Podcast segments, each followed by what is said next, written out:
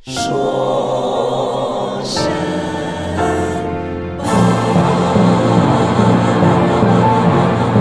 大家好，欢迎收听二零一七年三月二十六日的《说神马》，我是你们的主持人沈小说。今天小说将给大家带来《说神马医保三部曲》的最后一集。讽刺的是，小说开始做医保专题，就是因为新出台的美国医保法案，背景知识需要太多，不得不拆分成好多集来讲解。没想到真的轮到要说美国医保法案的时候，这个法案居然还没有投票就已经黄了。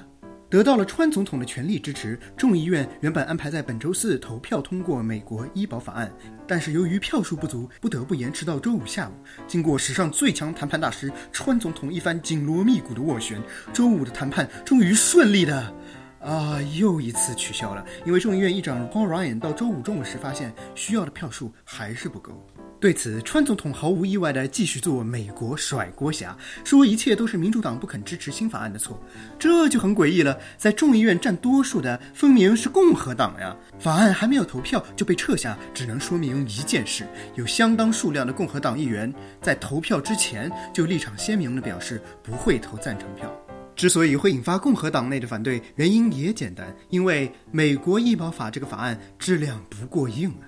接着，小说就来给大家大致解释一下美国医保法案究竟是一个什么东东。此处需要一些背景知识，建议还没有收听过《说神马》前两期节目的朋友赶紧去补上哦。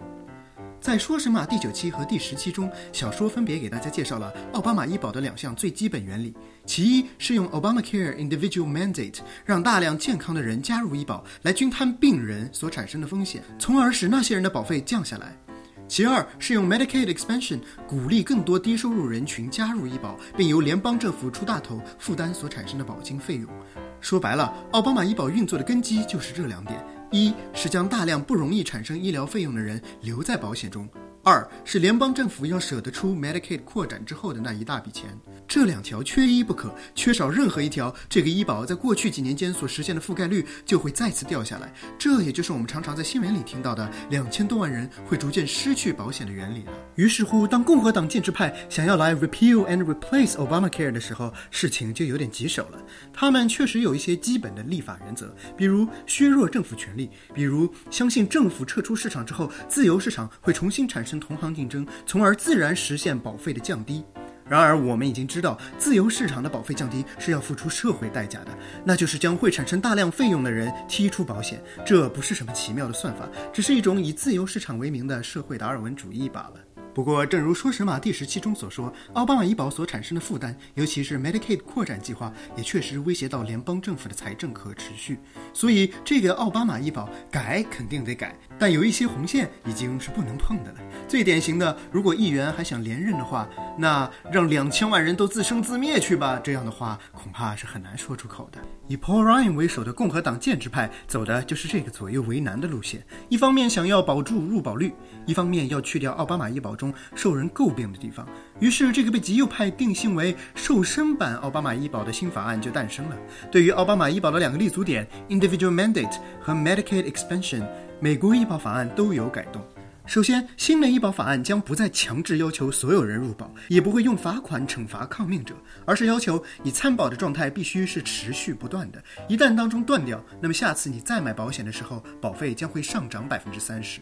其次，Medicaid 扩展计划将维持现状，不再接纳新的低收入人群参保。到二零二零年奥巴马医保有效期结束的时候，政府将不再负担 Medicaid 扩展计划的大头支出，财政权力交由各州自负。如果说第二条算是为联邦政府支出止血，还比较说得通的话，第一条的问题就比较大了。要知道，这条规定究其本质和 mandate 想要达成的效果是一样的，那就是把大量健康的人留在保险中。可问题是，说什么？第九期中小说已经和大家说过，美国的医疗保险和医疗费用都很高，参保之后看病还是要自掏腰包交高额 deductible 的。所以，在美国看病是一笔关乎生计的大账。接着，小说就来带着大家算一算这笔账。假设沈小说每个月医保费用是三百美元，我看一场病，假设产生费用一千二百美元，其中 deductible 算五百美元好了。那么情况一，如果买保险但不生病，那么一年的费用是三千六百美元。情况二，如果买保险看一次病，那么一年的费用是四千一百美元。情况三，如果不买保险，全年裸奔还没去看病，那么根据胎死腹中的美国医保法案，不用交奥巴马医保时期的罚款，那么一年的费用是零美元。情况四，如果今年决定不买保险，然后忽然病了，去看病之前买保险，保费上涨百分之三十之后，当月的保费是三百九十元，但是看完之后再取消保险继续裸奔，那么一年我的费用就是三百九加五百等于八百九十美元。情况五，按照情况四，如果一不小心又要去看病了，再临时买保险，那么这次交上一次的加百分之三十，等于五百零七美元。于是这一年的医疗费用就是三百九加五百零七加五百再加五百，等于一千八百九十七美元。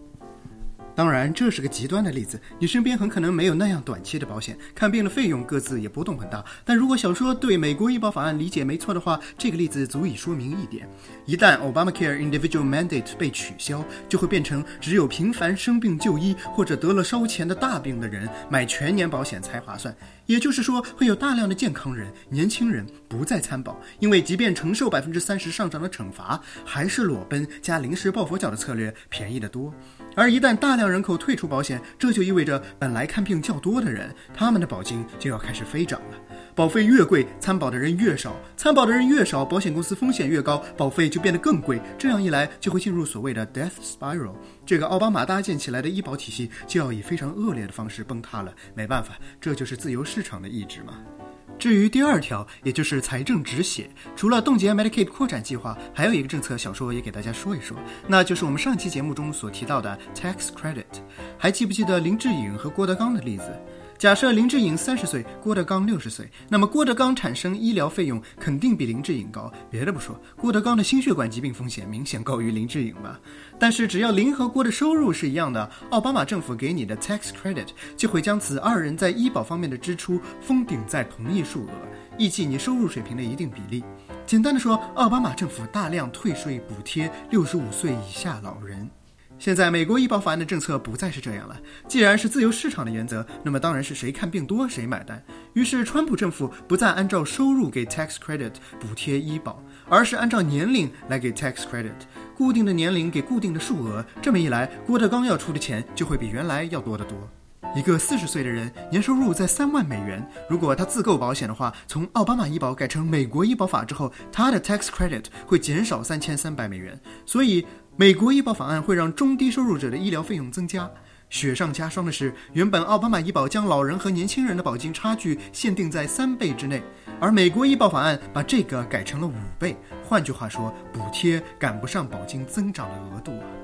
总结一下。美国医保法案想要保留奥巴马医保好的部分，但又不想继续奥巴马医保强制性的政策，于是形成的结果就是这样一个四不像的法案。民主党人当然不可能允许共和党撕掉他们最引以为豪的里程碑。共和党议员中最信奉政府限权、财政保守的那一支，也就是最近常常登上新闻的 Freedom Caucus，他们觉得撕轻了，废除不彻底不说，保费还要涨，所以也不支持。这就直接导致了美国医保法案连投票都没投，就直接自行流产了。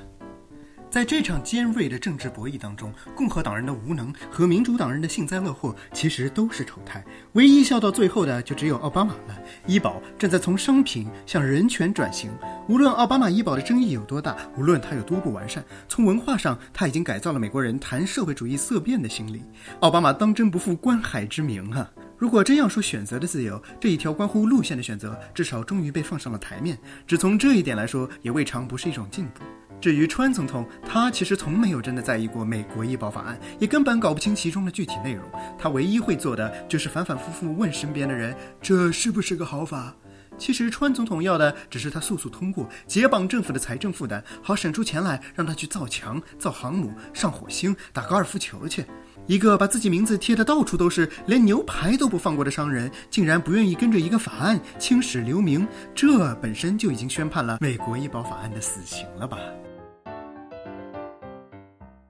以上就是说神马第十一期的全部内容。感谢网友 People 和胡安钱对本期节目内容的贡献，感谢爵士人生组合 Mr. Mister 杜凯老师对本栏目全部音乐素材的创作，以及一个小公告：小说最近面临互联网审查和学业负担的双重压力，近期说神马的形式、频次和内容可能会出现一些变化。毕竟我也是课业之余孤身一人制作节目，大考将近，时间精力都已经快挤到临界点了，还要一直承受门户网站审查的精神折磨，还请大家体谅。说神马不会散场，与小说一起经历了这三个月疯狂实验的听众们，我发自肺腑的送各位一样薄礼，和 Freedom Caucus 一样，我给你们选择打赏我的自由。